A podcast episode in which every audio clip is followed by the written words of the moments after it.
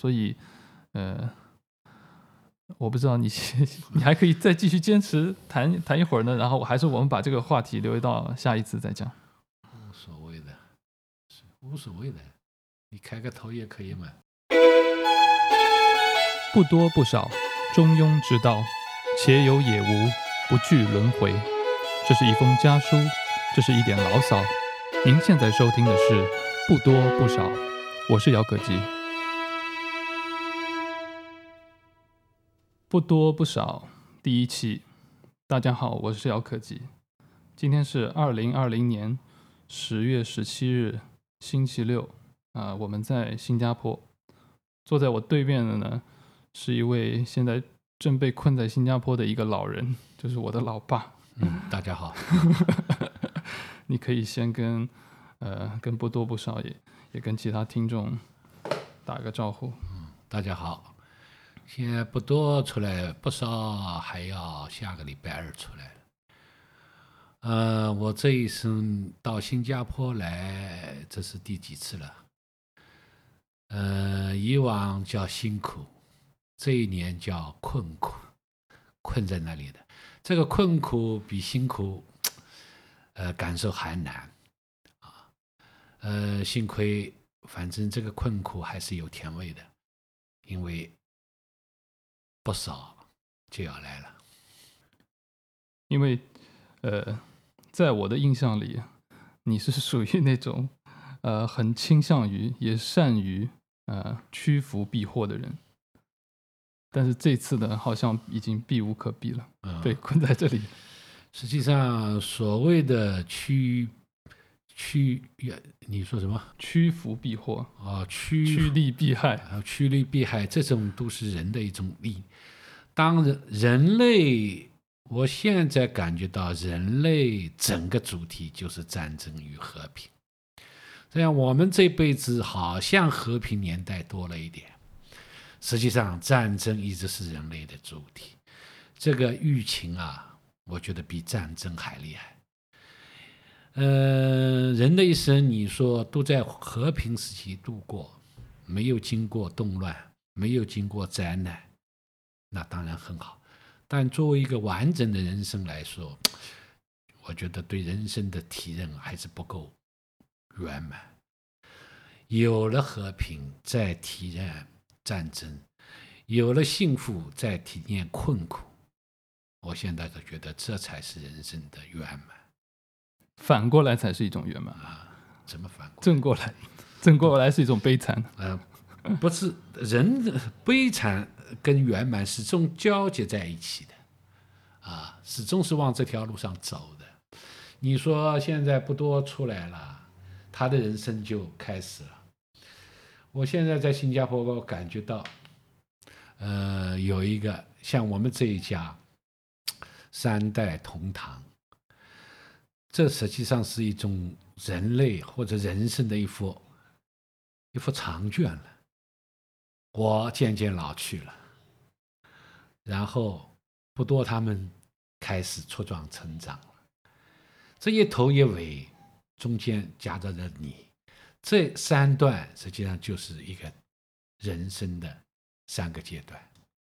我现在越来越体会，这个过程谁都避免不了。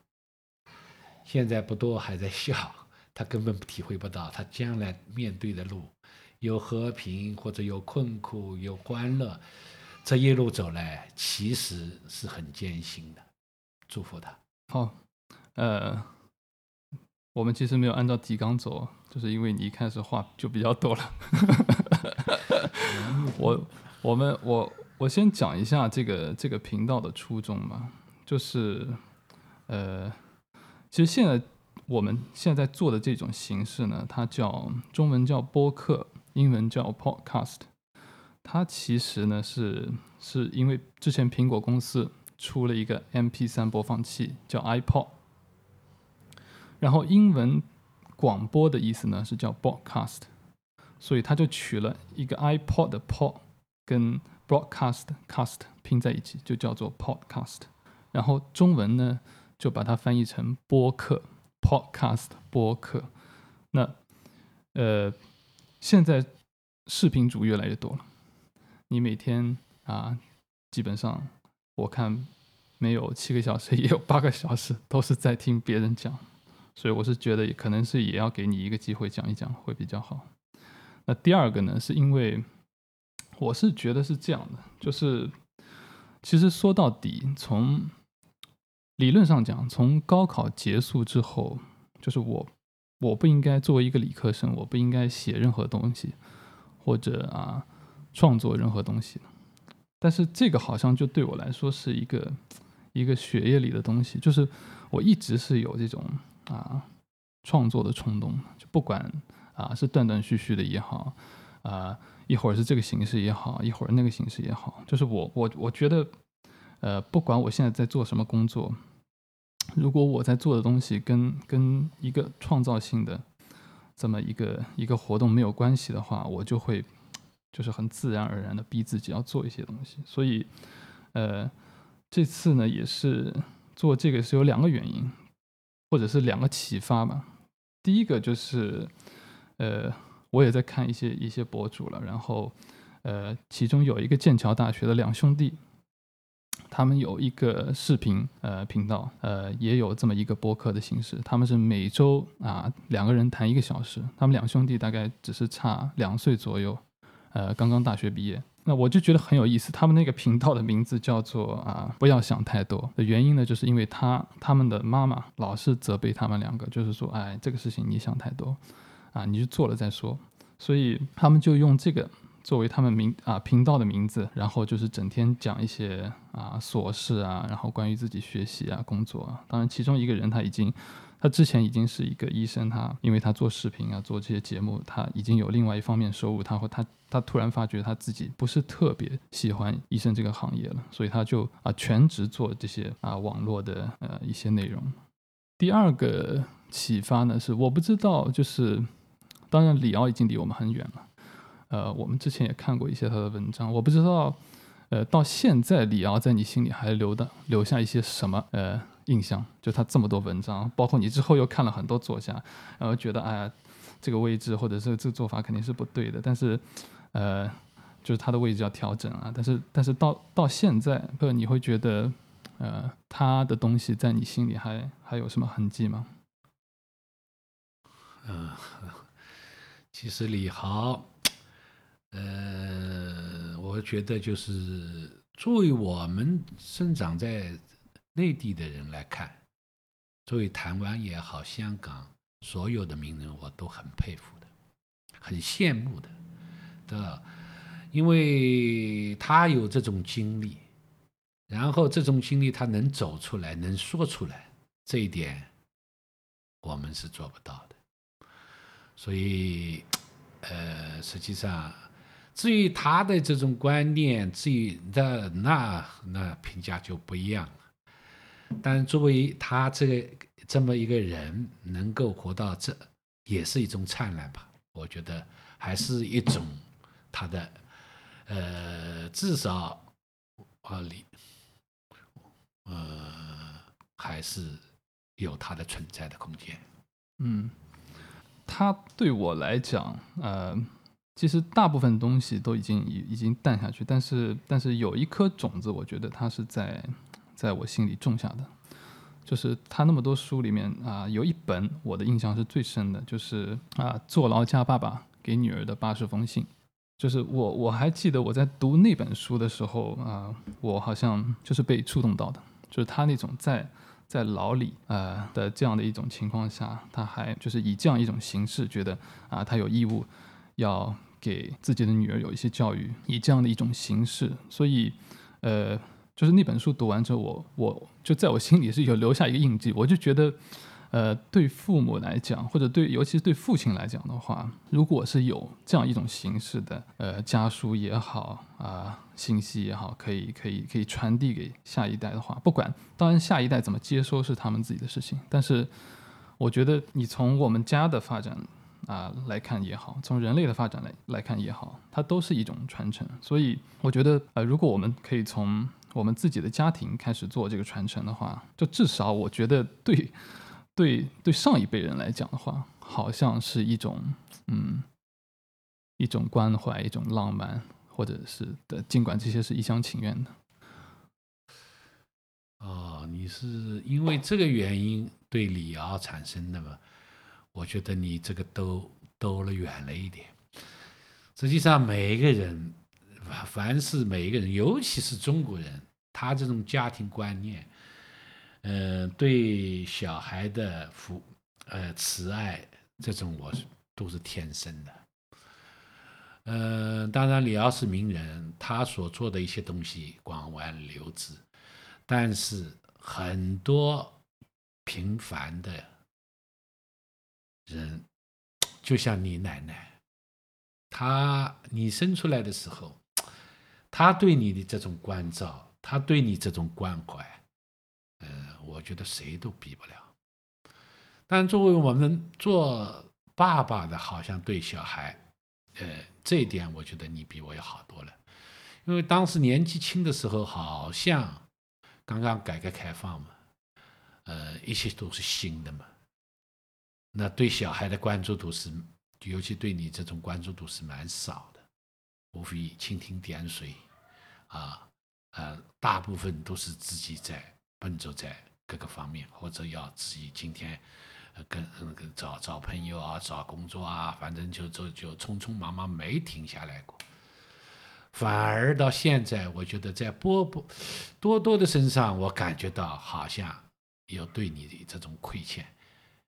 呃，有不时我叫不多的话，也会情不自禁叫叫你的小名，好像这种这种感觉，好像是一种人生就是一种补偿了，但是来不及了。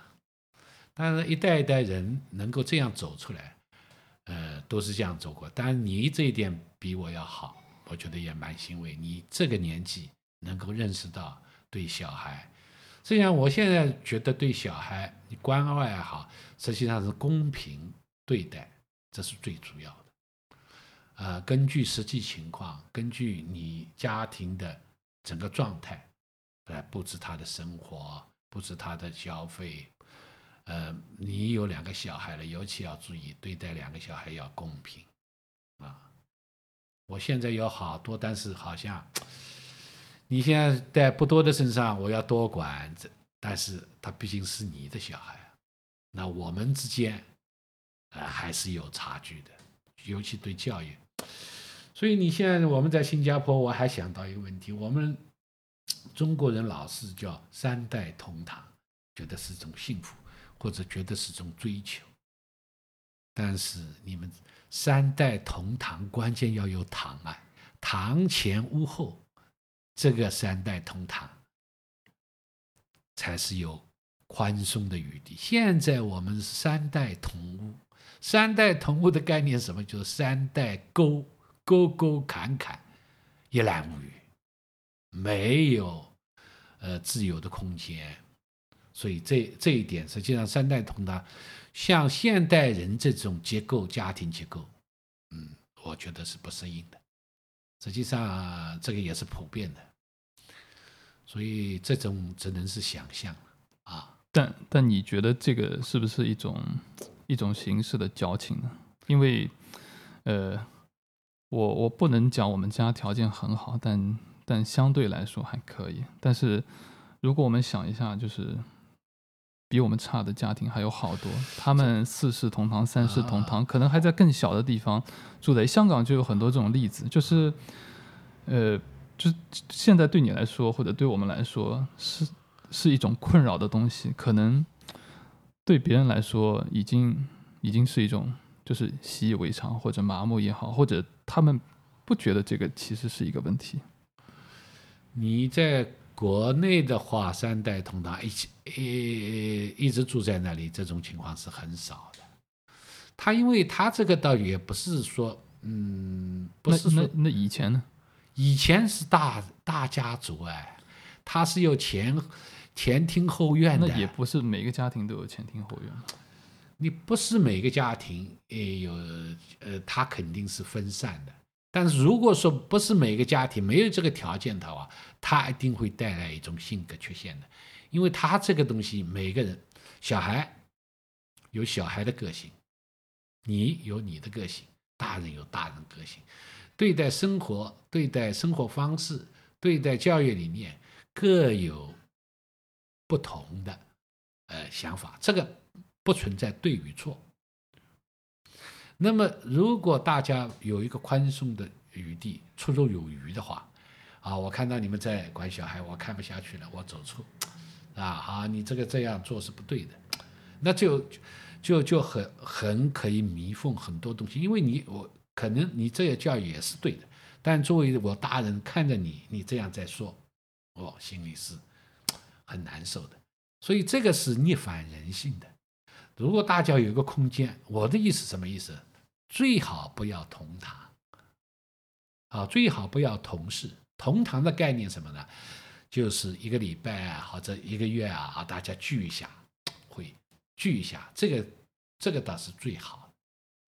然后带小孩也是这么个情况，你呃，你爷爷奶奶在带，或者外公外婆在带，跟你们我们你们也在带，那肯定要有出现矛盾的。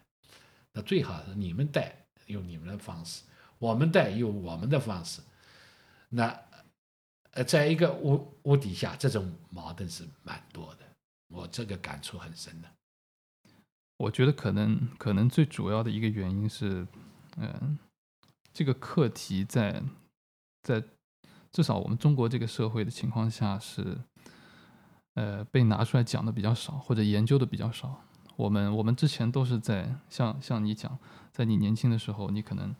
啊，都会忽略掉很多问题，主要是，呃，精力都会放在工作上，然后，呃，似乎我们传统的那一套已经不太适用新的社会环境了。但是呢，我们又没有时间，或者至少在你们这一代之前，他是与外界接触又少，就是他的那套就是西方的系统，我们也没有来得及就好好分析消化，然后应用到我们。或者是怎么调整应之后应用到我们身上，然后我们自己传统的东西呢，可能就会发现，哎呀，都是已经已经过时的东西，可能呃都不适应现在这个社会的情况，所以因另一种程度，可能也也不把它再拿出来啊过分的提了吧，就就就就整一个会，大家会处在一种迷茫的状态，然后在这种迷茫的状态当中呢，呃，每个人又有每每个人自己的个性，每个人又有每个人自己的想法啊，在做一些尝试。然后这个过程当中呢，就可能产生一些矛盾了。嗯，这个呢，应该像我们这代人呢，我老一直说自己是个残疾人。我们的成长过程，实际上整个社会都不正常，人就不正常，所以带来的一种呃思想观念也好，对生活的认识也好，很偏颇的。我。那么性格的成也是很有缺陷的，所以这点希望你们能够理解，能够宽容。嗯、呃，说到现在，呃，作为大人来说，这个工能总是想啊、哦，能够帮你们忙，能够怎么帮？但是有些忙是帮到嘛，我我觉得是这样的。实际上，就你们成长了。你长大了，以你们为主，我们为辅，这这这才是一呃一种正常的生活。这个这个基本上是对的，但是我我是觉得就是呃，因为我们这一代开始，像像杨奇他就会啊、他他也没有出过国的一个人，他会就之前学习的时候没有出过国的人，他会呃，就是拼命拿国外的书来看。就是怎么教育小孩，或者就是这一代已经开始有这个意识了。但是我觉得在在我们磨合这个过程当中呢，可能可能今天这种形式也是一个比较好的形式。我是觉得就是，呃，对我来讲，在在西方，不管他是用什么啊、呃、方法去分析解决问题，他他们有一种态度是很好，我觉得就是就事论事，而且他们会啊、比较坦诚的注重交流。就是他们有很多事情，他们会会摊开讲，会会会比较比较坦白的来吐露自己的一些一些想法，呃，去跟家里的人做一些交流。就我觉得这个是呃比较有用的一套方法吧。就是就是至少我们也我们可以呃呃对，把自己的想法表达出来。然后至于至于，当然你讲我们现在是父母，决定权在我们手上，也不代表啊你们呃就不可以表达任何意见了。呃，不是的，这个意见我我早就说过，这个意作为家庭对小孩的意见纷争，这个肯定这很正常的。我说你你说西方也好，新加坡也好，我看了很多新加坡，呃，几乎是大人跟小孩住在一起很少的，然后大人帮小孩的也很少。那么有这种宽松的环境，他们这种交流，我觉得就正常。一个礼拜聚一次，大家能说的话就说说。你天天挤在一起，夫妻之间，当然这个我们现在情况是特殊情况啊，因为 疫情，大家也走不是我我们像你讲的，我们是农民工，哎、我们是进城打工的。对的。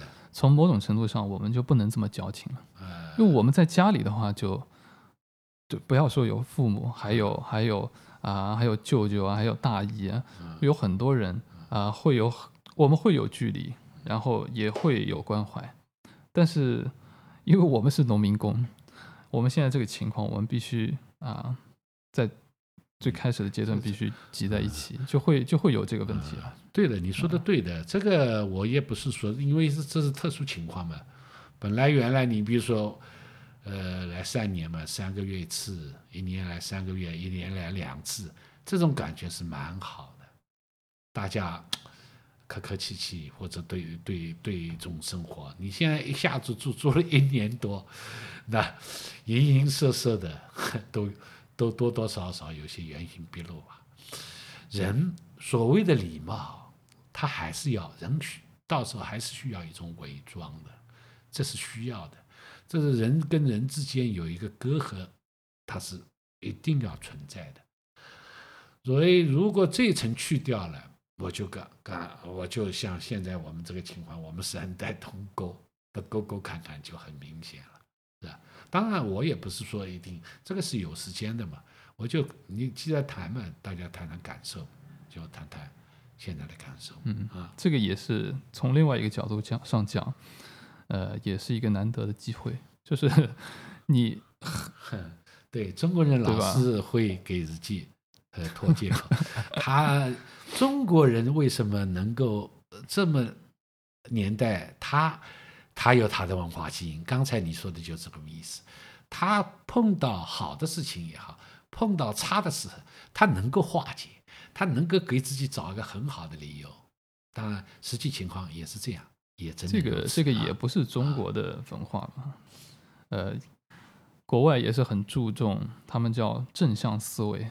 就是任何事情你都要看它正面的一面，这个他们也是有了，这个这个跟文化没有关系啊。他们正向我们，你刚才说的，我们是反向思维，碰到这件事情了，所以我们的儒家也好，道家也好，他实际上就告诉中国人有一种本领，你你不管你是顺利的时候，呃呃落难的时候，你都能化解。而且尤其中国的文人，这种化解的能力是很强很强。嗯，这个我觉得是我我们民族的一个特色。嗯，呃，然后然后另外还有一点呢，就是就是像像这样一个一种对话的形式，我觉得也是也是比较西方的一种形式了。它在在中国来讲的话比较少，对吧？就是你可以看到有一些呃。像《论语》，它基本上它也有些对话，但是，呃，就是用用我们现在的话讲，就是它基本基本上是一方秒杀另一方。你包括庄子也是，他可能两三句话，这一段就结束了。呃，他的结果就是他的那个对手呢是完全没有反驳的余地的，或者他就讲完话之后，他的对手需要体会很长一段时间 去明白他的话的意思。就基本上他是一种居高临下的。对话的一种，就包括《晏子春秋》，其实也是，它也是一种智慧上的居高临下。但是你如果看西方的话，他从从再早的啊、一些，比方说《理想国》啊、《对话录》啊，他是讲的是呃很细节化的东西。他会跟你讲啊啊，这个理想国是怎么样，男人需要怎么样，女人需要怎么样，小孩需要怎么样，他的那个对家呢，也会提出一些比较实际的问题，呃，然后他会他会从很理性的、很细节的去去解释、去反驳，但是好像这方面在中国的呃一些著作里面就很少看到。嗯，中国对人类对话实际上从嗯一开呃是人类最原始的一种文化现象。你西方也好，嗯，中国也好，几几乎是用一种对话形式。嗯，我觉得西方跟中国嗯不同的地方在哪里呢？西方的对话，你像像，当然我看了也比较少，我总的感觉，他是把。对话一件事情，它有各个层次方面，他都点，都会包罗万象的说到，然后对整个事件的对话，而不是对一个事件一个点的对话。而我们常常点到为止，举一反三，这是中国的特色。然后中国还有一个，他这个对话跟跟人对话，他还对话，嗯，好像。不愿意呢，也谈不长呢，好像没有共同语言。他所以说对天的呃对话，这种又是中国文化的一大特征。我不知道，因为我西方文化看的少，西方文化对对自然的发问，像像《离骚》这种对对对天问啊这种，嗯，不知道有没有。但中国这个是，也人问不清楚，他一定问天了。国外也会问神了，就是祷告当中得到启发，但是他还是基本上会是从交流当中得到一些结论嘛。他是从一个比较理性的角度出发的，我是觉得中国可能有时候的东西他会比较呃呃情绪化，或者是他会有一些预设的东西，他觉得啊、这些东西他就对某些人他就不应该讲，或者不愿意讲。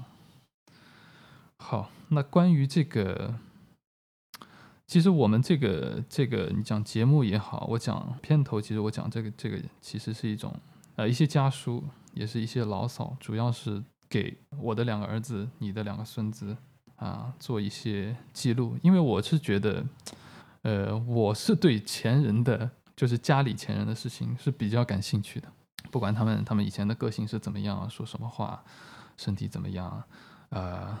呃，经历怎么样？我我是比较感兴趣的，因为我的感觉可能是因为，嗯，我也不知道，就就我我我会觉得，呃，可以从前人学到的经验，就不需要自己啊、呃、再尝试一遍。蛮遗憾的是，就是你的前人都不是太有趣的，所以你这个兴趣列着点好像那不有趣不有趣，我觉得呃没有什么关系，这个是。这个是你你你这一支的一个基因的图腾嘛？它每个每个生命，它有每个生命的表现。我觉得这个问题，呃，倒不是很大。所以，所以，呃，这个这个形式的节目啊，我们会怎么做下去啊？主题是什么？长度有多少啊？我们会不会啊，请其他人也来讲一讲啊？这个这个我们现在都还没有决定，做下去看。现在我们已经谈了半个小时了。所以，一般来讲呢，它可它可以是半个小时，也可以是一个小时。当然了，就是现在，呃，我对我们来讲其实也无所谓。但是从从制作的角度来讲的话，啊，现在超过二十分钟的东西，啊，不太有人愿意听，对吧？所以本来这个第一期我我我立的一个名字呢，是叫从名字说起，就是要从。给孩子起名字这件事，开始谈起谈起的，所以，呃，我不知道你 你还可以再继续坚持谈谈一会儿呢，然后还是我们把这个话题留到下一次再讲。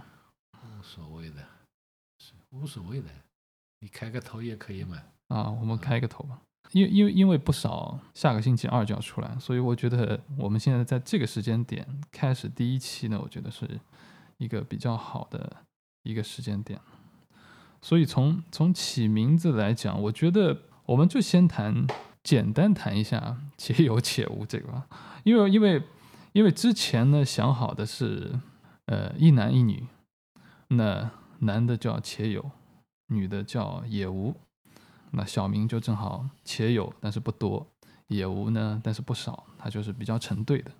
其实这个有跟无的概念呢，是从蹦蹦那一胎开始，其实我已经呃有这个概念在那里了，就是有跟无。但是前面那个之前我想的是一个弱字，就是呃我也是觉得比较俗气了。但是那个时候还没有想到有其他字可以替代。但是因为你讲何应箫的小孩叫若晨。那弱字就不能用了，因为，呃，不喜欢跟别人重复嘛。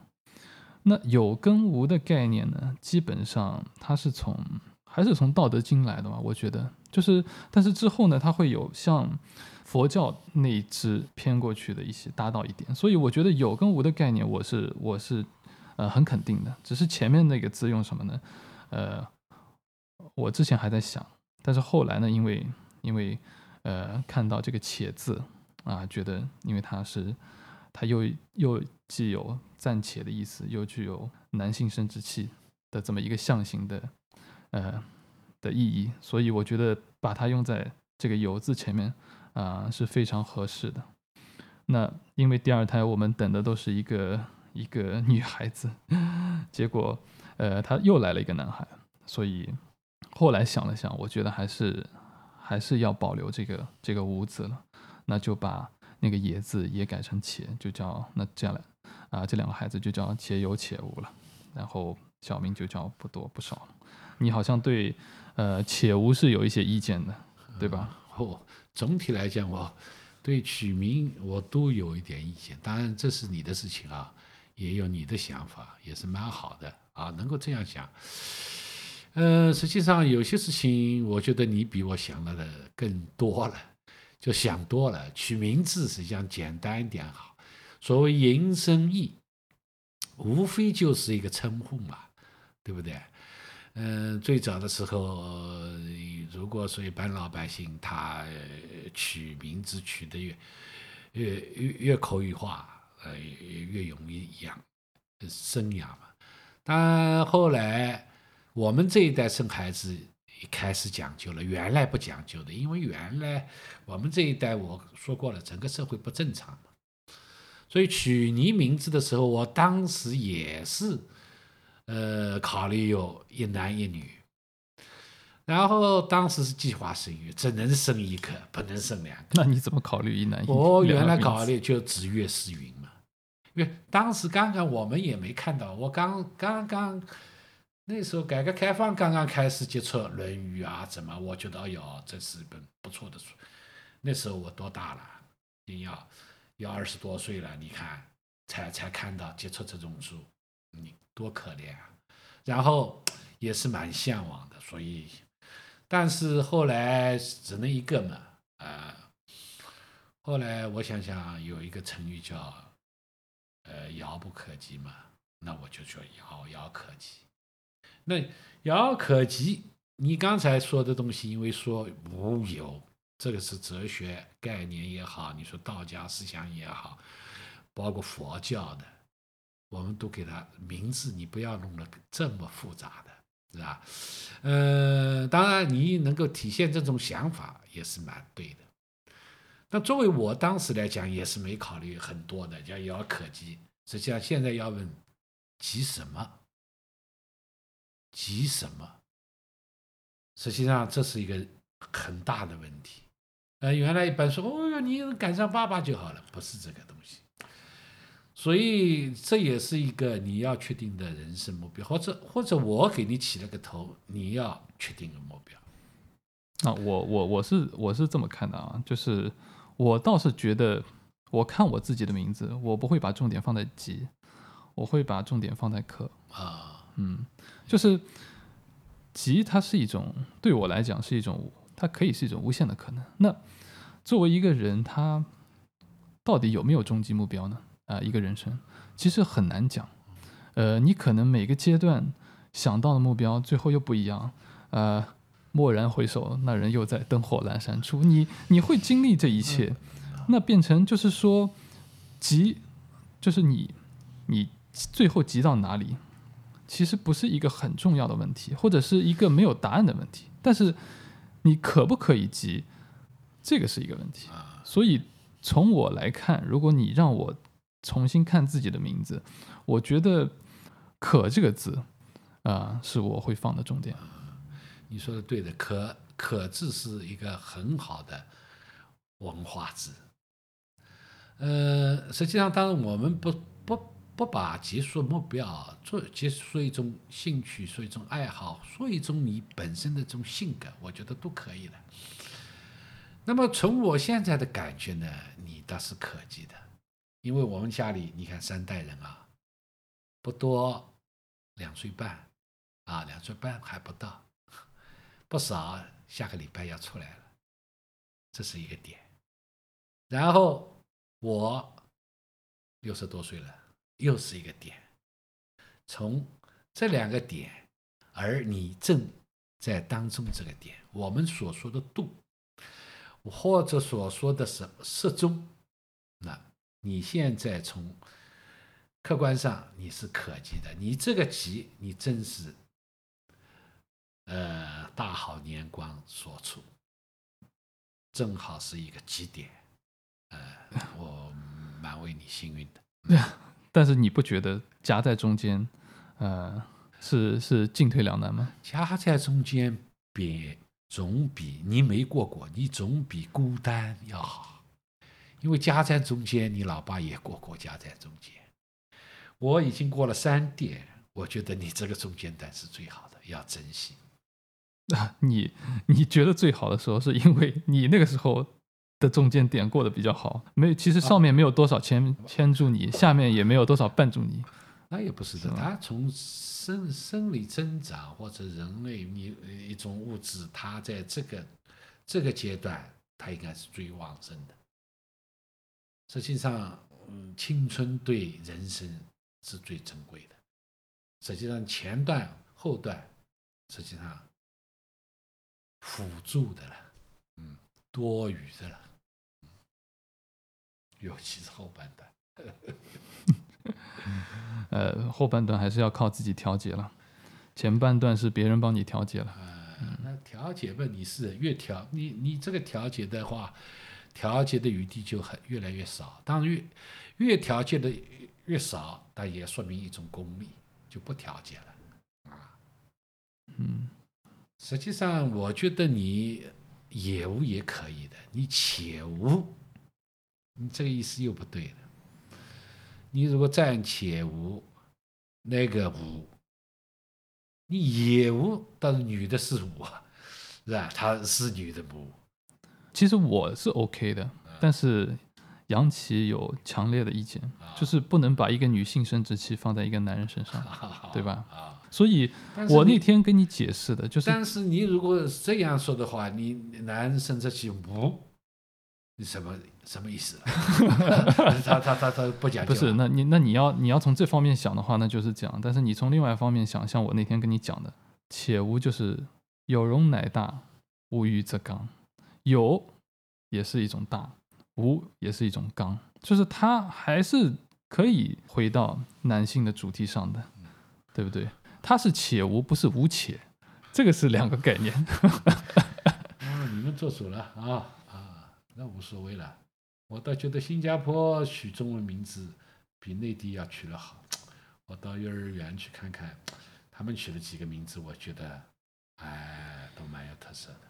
可能你看到的都是中国人取的名字。啊，是这样。去私立幼儿园的人，呃，基本上都是国外来的，他不是本地人。他本地人他会去上 PCF 了。我觉得还是可以的，对吧？因为本地的名字。呃，至少在我看来啊，都是比较普通的。他们他们有讲啊，呃，男的基本上都叫国伟，女的基本上都叫阿莲、秀莲 啊，都是这样的啊。嗯，说到你名字呢，我感到高兴的呢，就是那那次送你出国学习的时候，进关的时候，等待很长时间嘛，有个。呃，海关人员拿着你的护照在看，哎呦，这个要这个名字取得不错啊！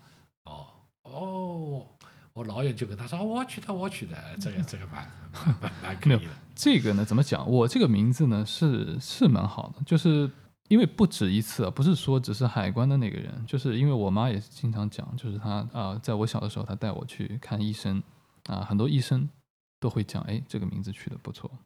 然后我记得我初中啊，初中还是哦，高中的时候上过一段时间啊，呃，语文家教。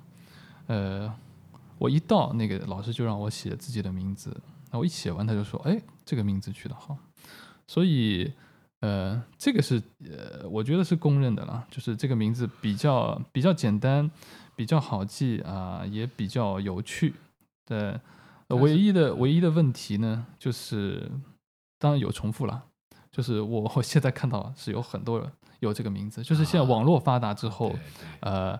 包括之前啊，有小说里有有什么李可基，然后啊，呃，我现在反正网上好像也是生了两个还是三个，他有叫可吉，有叫可什么，就叫可什么啊，他可这还是啊，就是他他也是有有有有有这样的一家人了。但是对我来讲，最大的问题啊，这个名字，嗯，是笔画的问题。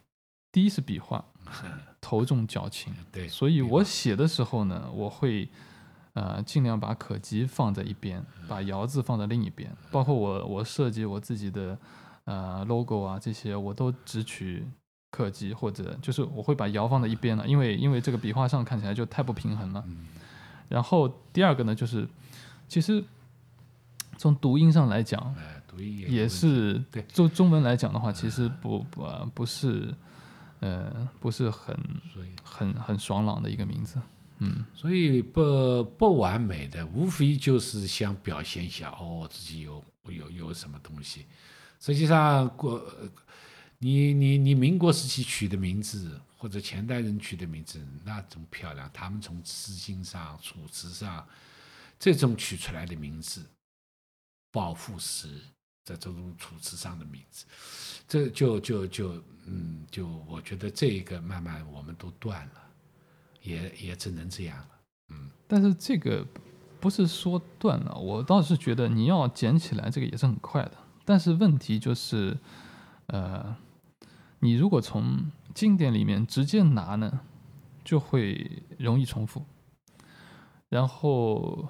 有时候你要跟你的姓有一些结合，就是它会比较受限。我倒是觉得就是，呃，也是也是父母的灵感，基本上这个都是都是父母的灵感。所以你两个小孩有一个好处是重复的相对要少一点，这个名字的重复度要低低多了啊。嗯，放在一起也是也是也是比较。那我我比你有一个优势，就是我可以生两个。我可以把这个 想法完成，但是啊、呃，你就没有这个机会了。那本来取个子曰诗云嘛就可以了。子曰是那诗云就一定要是女的了，对，对，对，对啊，那是现在现在又又变成另外一个子曰了，对不对？好，那我们这一期我看就讲到这里吧。